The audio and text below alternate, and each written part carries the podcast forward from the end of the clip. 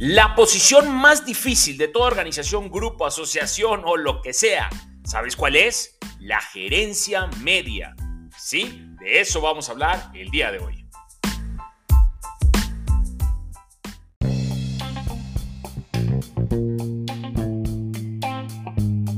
Hola líder, ¿cómo estás? Bienvenido una vez más a esta nueva temporada de tu podcast, el cual lo estoy diseñando a ti, a ti que te quieres transformar en ese líder que te gustaría tener, un líder de impacto. Mi nombre es Mario Elsen y como nadie nos enseña a estar a cargo, te compartiré mis experiencias, éxitos y muchos, créeme, muchos de mis errores, buscando ayudarte en este viaje tuyo, en esta formación como líder. Y no importa que no tengas hoy un título o una posición, recuerda, que ser líder es una decisión y el ingrediente principal es que quieras hacer una diferencia. Ahí te la dejo y venga, vámonos al podcast del día de hoy. Oye líder, pero antes de empezar el podcast también te quiero pedir un favor, no seas malo, califícame con cinco estrellitas si ya has estado escuchando mi contenido y es de tu agrado para que con eso tú me ayudes a llegar a más líderes y podamos realmente hacer un cambio. Te lo agradezco muchísimo. El rol más difícil no es la del director, no es la del dueño, es la de la gerencia media. Para definir gerencia media son gerentes, juniors, seniors, cargo, un grupo de personas, pero a la vez tengan o sean parte de un grupo menor que le reporte a otro grupo, ¿no? En este caso, una gerencia que tenga la gerencia de ventas, la gerencia logística, etcétera, etcétera. Cualquiera de estas gerencias es para mí la definición de una gerencia media, ya sea junior o senior, porque eres parte de, pero estás en medio. Y estas se pueden sentir, pues muchas veces solos la mayor parte del tiempo. Desde la posición de una gerencia media, hay que estar claros que es donde menos comentarios positivos recibes, ya sea desde arriba o desde abajo, porque siempre vas a estar criticado o supervisado o te hacen ver tus oportunidades todo el tiempo. No vas a ser nunca el bueno de la película. Sin embargo, si tienes la mentalidad, también es el lugar donde tú vas a forjar tu carrera de liderazgo y es donde o te puedes desempeñar muy bien y brincar a ser un gran líder o te quedas en la media siendo esta gerencia conflictiva a la larga porque vas a impedir que otros crezcan, porque los vas a limitar, porque te vas a volver tóxico, porque siempre vas a estar atorado y amargado y nunca más vas a crecer te vas a quedar con esta frustración y no es por ninguna otra razón de que nadie nos enseña a estar a cargo. Y esto es de lo que vamos a platicar el día de hoy porque es un tema apasionante. Yo creo que la gerencia media es el rol más importante, pero también es el que tiene más retos. Sufre más que cualquiera en estas posiciones. ¿Por qué? Uno, tienes un equipo que desarrollar que te exige, que te demanda, que ellos te ven como esa persona que los tiene que proveer y solucionar. Esperan que tú sepas todo muchas veces. Has estado en algún puesto parecido, entonces tú eres ese responsable y ellos te ven como el jefe que tiene que ayudarme. Normalmente somos juzgados y de ahí viene esta palabra que yo creo que es muy mal manejada, que es la de jefe, ¿no?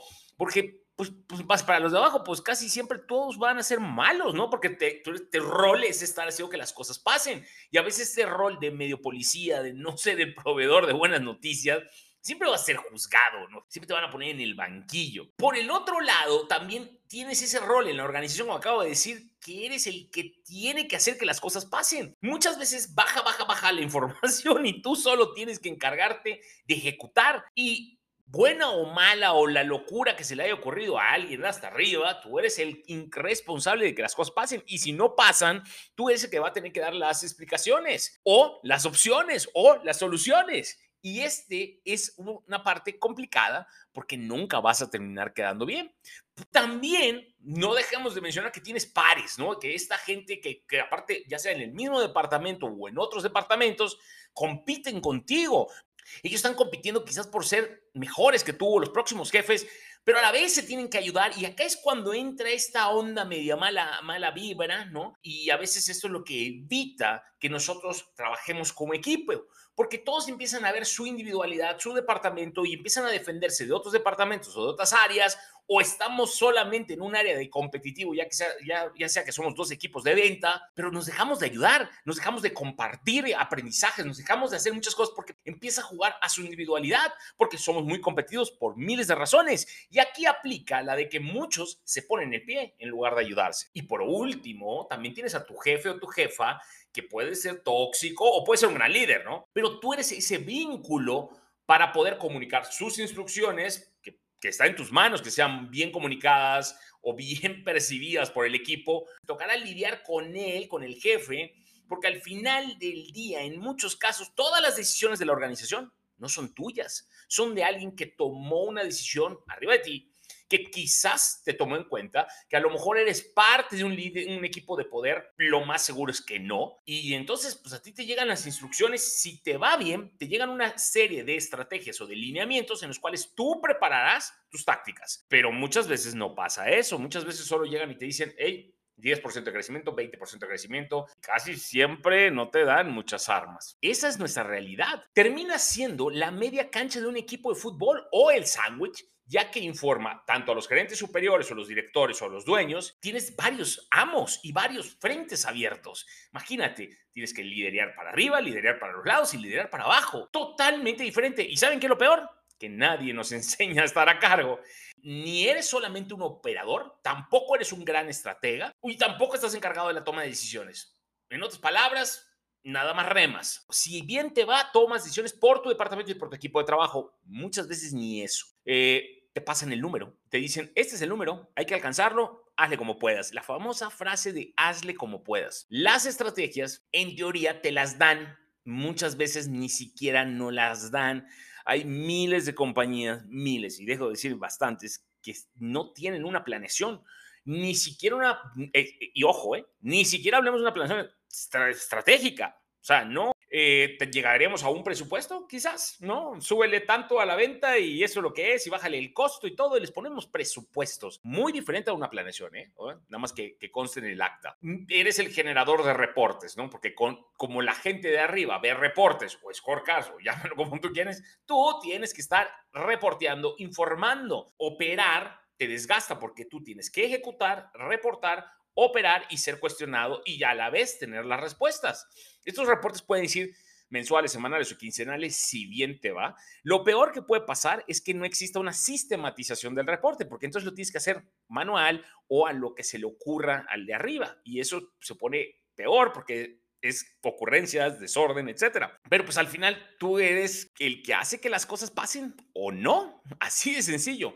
Nadie te enseña. Y es donde ahí como líder sufres más desde mi perspectiva, ya que tienes demasiados frentes abiertos en mil lados, ¿no? Ojo, esta posición es el puente que lleva a todos lados. Entonces, a ver, este es un mensaje para los gerentes, porque pues van a decir, Mario, qué jodido, ¿no? Mi posición está difícil. Sí, pero también es ahí donde tú puedes destacar.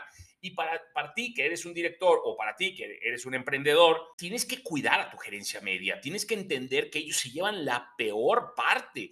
Muchas veces nada más se nos ocurre pedir cosas y queremos que todo pase por arte de magia pero están ellos ahí que hacen que esto suceda y aparte ellos son los que dan la cara, ellos son los que hablan con clientes muchas veces tenemos que ser empáticos. Y ahí es donde un director o un dueño tiene que estar en un rol de ayudar. ¿Por qué? Porque estos, llamémoslo gerencia media, son espartanos y espartanas que se la rompen. Y tú tienes que proveer, ese es tu rol, proveer información, lineamientos, visión, claridad, no nada más traerlos del tingo al tango. Así que tenemos que trabajar con ellos, para ellos, para dar soporte. Y la gerencia media también tiene que tener una comunicación yo les diría que no se queden callados, pidan ayuda cuando es necesario. Muchos de los grandes errores es que crees que es una debilidad no saberlo todo. No, no lo sabemos todo. Eso es, una, es un fact. Tu influencia como gerente medio ¿no? en una organización es poderosa, ya que tienes un impacto directo en la mayoría de las actividades de la compañía, punto número uno, en los resultados de la compañía, punto número dos, y en el entorno y la moral y esta onda que se pone de que se genera un buen ambiente de trabajo. Ustedes son los dueños de eso, no el director o el dueño. A ver, como líder de una gerencia media, es el lugar donde tú vas a aprender, es el lugar donde vas a crecer y vas a destacar. Como líder de gerente medio, si llegas a ser tu rol este, tienes que estar claro que es donde tienes que invertir tu tiempo, reclutar, no entrevistar, reclutar casi casi los Avengers, porque estos son los líderes que te van a hacer llevar a otro nivel. Son literalmente tus Avengers. Hace poco yo hablaba les cuento una historia con una persona que le doy mentoría, un director emprendedor. Bueno, no, no es un emprendedor, es un director de una compañía grande, muy grande y me decía Mario, es que yo quiero traerme a este gran director Tatanka Toro sentado. Y le digo, a ver, flaco, tú tienes que empezar a reclutar gerentes juniors o seniors entre 28 y 32 años, porque ellos van a ser tus próximos directores en 10 años. Tu compañía la quieres llevar a un crecimiento 4X.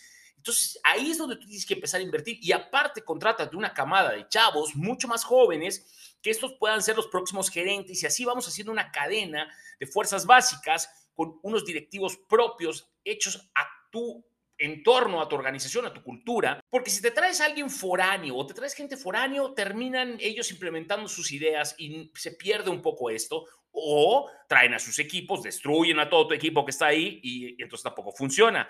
Como dueño, como emprendedor, como director, tú tienes que crear esta, estas estructuras, estos equipos poderosos de leyenda que vengan incluso con segmentación, con planes de sucesión preestablecidos, preplaneados. Y ahí, y a esas personas son a las que les tienes que invertir.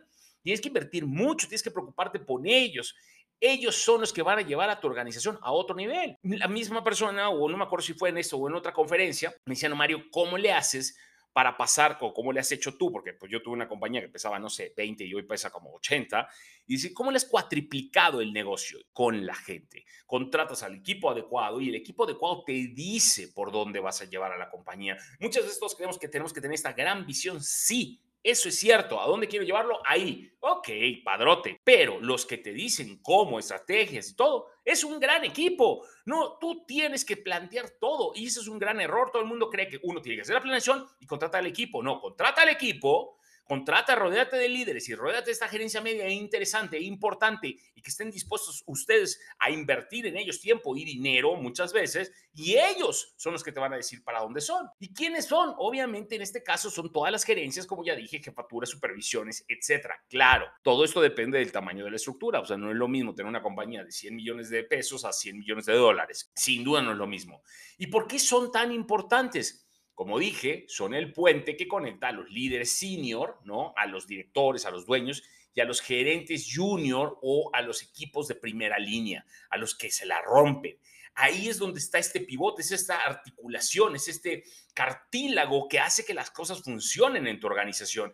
La gerencia media es la que construye una relación y desarrolla la confianza en ambos lados de la organización, tanto en el nivel superior como en el nivel inferior. La gerencia media se asegura que estos niveles de gerenciales más bajos, llamémoslo así, trabajen en conjunto, que logren estos objetivos, que se hagan estos equipos famosos, pero con los requisitos de la organización, siguiendo las políticas, los valores, etcétera. Si no tienes una buena gerencia media, es un desastre. Mediante la administración de este trabajo por medio de estructuras, sistematización y el monitoreo de los rendimientos regularmente de KPIs o de mil otras herramientas, puede ser fácil llevar a tu organización a buen puerto. ¿Por qué? Porque tienes al marinero o a los capitanes o a los supervisores correctos. Se carga también de crear este ambiente de trabajo amigable que pueda hacer cambios. Cuando te des cuenta y y mi entorno laboral, claro, pues son ellos los que la crean. Si tú los tratas mal a ellos, los tienes reventados, los tienes con burnout, los tienes quemados, ¿cómo vas a lograr un buen entorno? Porque tus gerentes, tus sargentos, tus capitanes y tenientes están quemados. Ellos son los verdaderos evangelizadores de la cultura, ya que fomentan, implementan estos valores que tú compartes y los patrones de comportamiento en toda la empresa. Ellos son estos mensajeros también no dejes de ver que son los oídos y los ojos de la compañía. Ellos controlan mucho del flujo de información de una empresa, desde los chismes más baratos y más corrientes hasta la información confidencial. Y yo por ahí contaba la historia de una persona que llegó a estar en una gerencia media para mí que desafortunadamente me decepcionó y tristemente, porque este chico lo que hacía es que intercambiaba poder por información. Él era una gerencia para mí junior y creo que todavía lo es, pero en ese momento él se empoderaba porque manejaba información y en muchos casos él manejaba información falsa, pero él le hacía creer a todo el mundo que traía información, que venía acá, que hacía acá y les decía yo te estoy promoviendo con Mario para que te desarrollen y que yo le estoy hablando bien de ti. Cuando me di cuenta, cayó, cayó de mi gracia porque esto para mí es una grilla barata. Pero si tú tienes así como este, yo tuve este Darth Vader, y tú tienes a uno que es un buen Jedi, imagínate lo que se logra, porque la comunicación, así como puede ser venenosa, puede ser sumamente positiva y tú tienes que saber qué pasa en tu organización. Ellos tienen la responsabilidad de construir un equipo que lleve a la empresa hacia adelante. El gerente intermedio, llamémoslo así, inspira. Él es el que motiva liderando con el ejemplo, apoya a los equipos en punto de venta, en, la, en el día a día, para que puedan guiarlos a una mejor eficiencia y productividad pero no puede ser que nada más pidas por pedir y no apoyes a tus gerencias, no les des herramientas. Oye, les pides miles de reportes y no les pones un software que les facilite la vida. Tienes que ser empático como líder y ustedes como gerencia media tienen que estar claros que ese es parte de tu rol. Parte de tu rol es estar haciendo este cambio organizacional.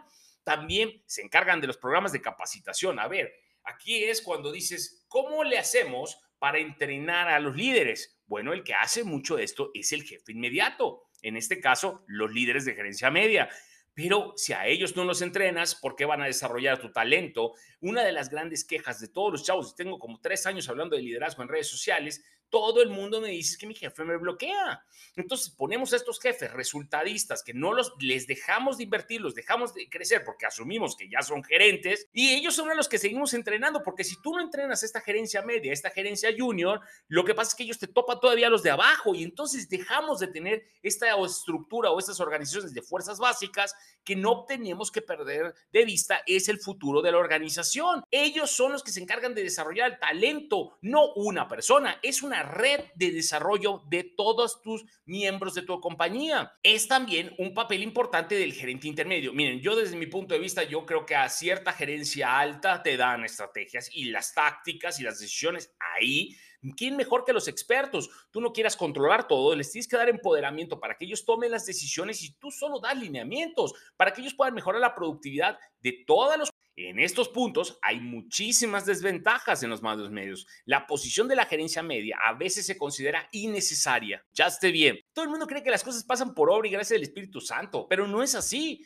La, la gerencia media, este cartílago, no podemos ahorrarnos una lana. ¿Por qué les pagamos tanto? Porque ellos son los que hacen que las cosas pasen. Pero a veces la percepción es, no, son innecesarios. Queremos gente más junior que les damos una estrategia muy high y entonces quieres perder esta gerencia media que es lo que te hace que las cosas pasen. Y a menudo se critican por muchas razones. Los mandos medios ocupan una posición poderosa, así se ve, ¿no? A veces dicen, uy, no, es que esta, estos mandos intermedios ocupan posiciones poderosas en una organización, ya que ellos son los que hablan con los jefes, están en estas reuniones que no quedan bien con nadie. Es una posición céntrica que les da una ventaja adicional, ya que pueden influenciar en ambas decisiones de la compañía positiva y negativamente, pero muchas veces esto no se ve bien.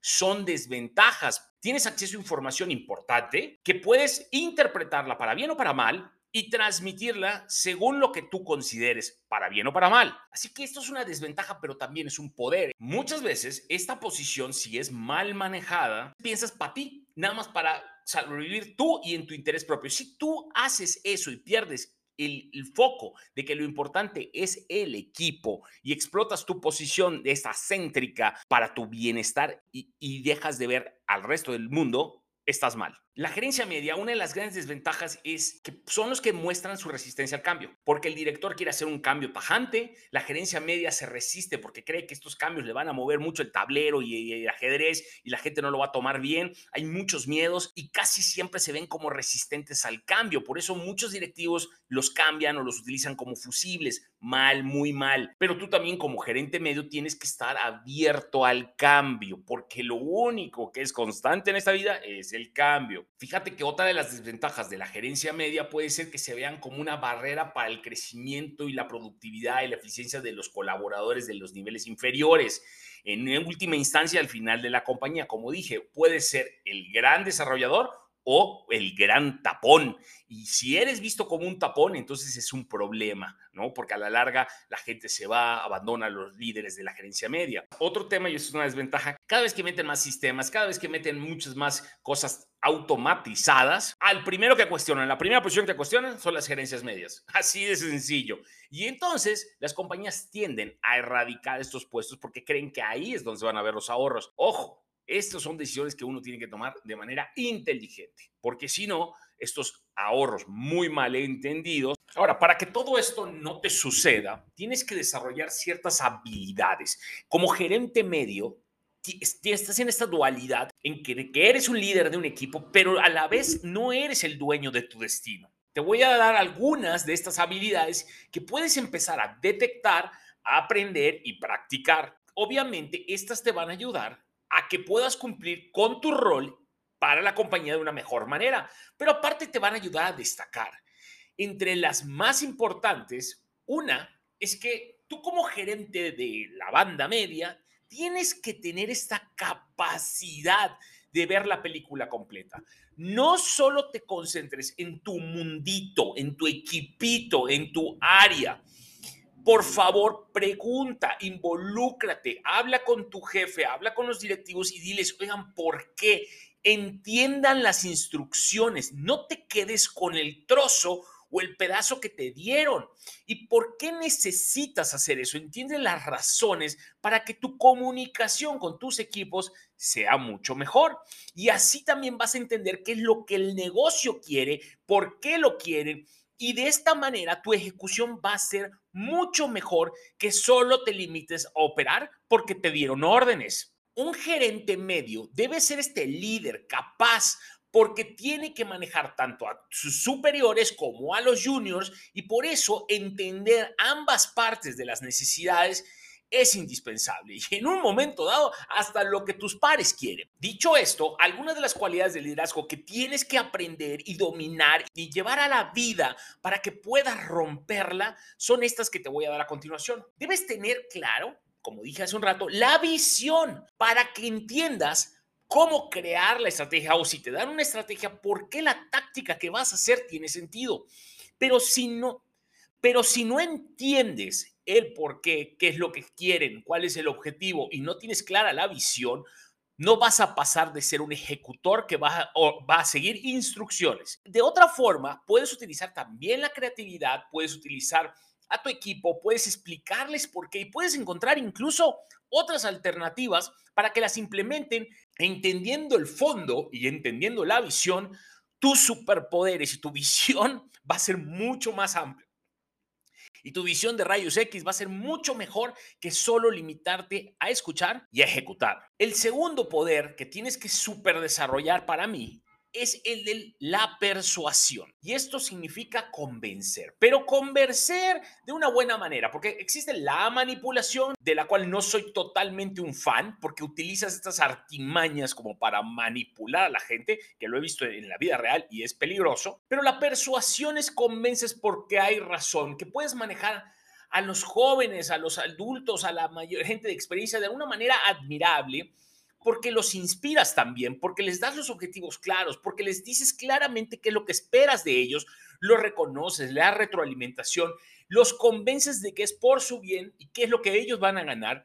Y entonces ellos saben que tú les vas a cuidar su espalda y que se sienten protegidos para que puedan lograr estos retos que la organización quiere o en un momento dado que tu jefe quiere nunca vas a poder persuadir si no eres una persona que pueda influir. Su arma más importante de un gerente de la media cancha es ser este modelo a seguir. Y aquí es cuando entra el famoso liderear por el ejemplo, porque se espera que tú sepas, ayudes, bajes, demuestres y en un momento dado soportes a todo el mundo, porque se supone que tú ya lo sabes y les puedes demostrar y enseñar, porque no solo es demostrar que tú puedes, es enseñarles cómo hacerlo, guiarlos y en un momento dado influenciar y que ellos quieran ser como tú eres. Esto les genera esta motivación implícita, en lugar de estar motivando, tú al ser un ejemplo generas esta influencia para persuadir a la larga y no necesitas todo el tiempo darles cosas a cambio, que es lo que es mal entendido como una motivación. Cuarta habilidad que tienes que tener bien clara, tú eres parte del proceso del desarrollo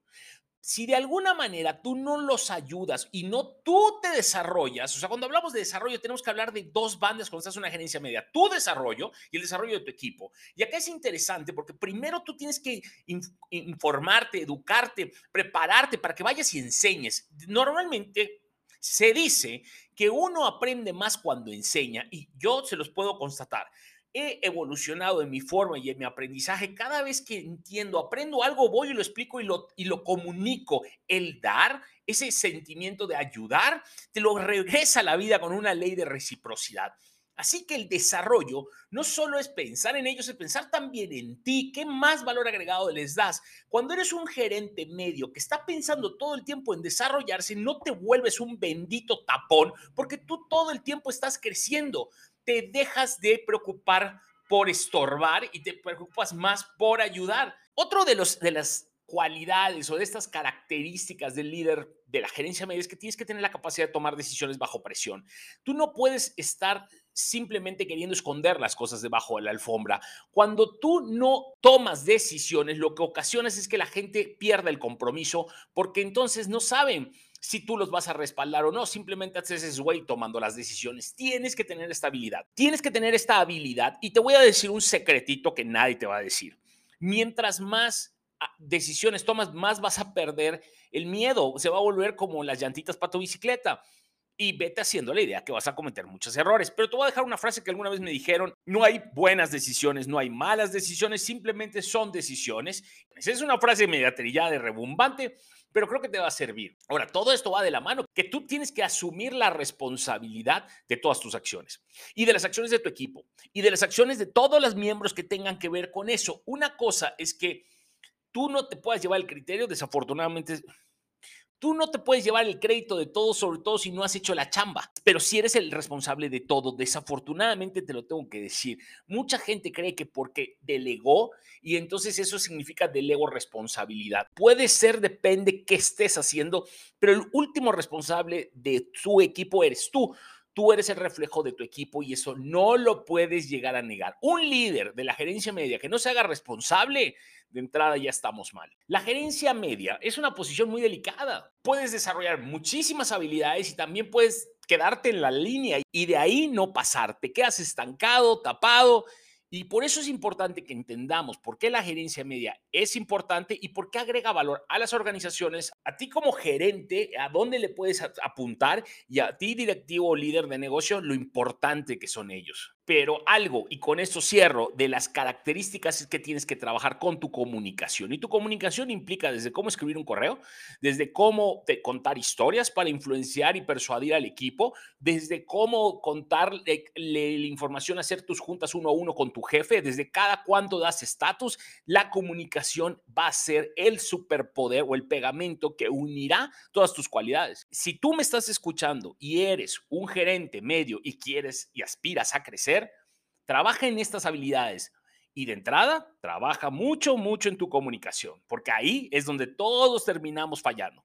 Esto es algo que no nos enseña, nadie nos enseña a estar a cargo. Por eso te comparto estos puntos para que tú lo puedas llevar a la vida. Ahí te la dejo y gracias por haber invertido tu tiempo en tu desarrollo. Nos vemos en la, cima, ¿no? Porque seguro que vas a llegar. Si tú sigues absorbiendo todo este conocimiento y estas experiencias, es mucho más fácil que llegues a donde tú quieres llegar. Gracias por haber invertido tu tiempo en tu desarrollo. Ahí te la dejo y espero que este material sea de mucha utilidad para ti en este tu camino de transformación a un líder de impacto, un líder que te gustaría tener. Te veo en el próximo capítulo, no sin antes pedirte que me regales 5 estrellitas si te gustó el capítulo. Y todavía voy a abusar de tu confianza, solicitando que compartas este episodio con amigos tuyos o compañeros de trabajo que tengan esta misma mentalidad de hacer la diferencia que tenemos tú y yo. Suscríbete por favor y dale a la campanita para que te vaya avisando cada vez que yo suba un episodio nuevo. Espero que tengas una semana muy poderosa y a seguirla rompiendo.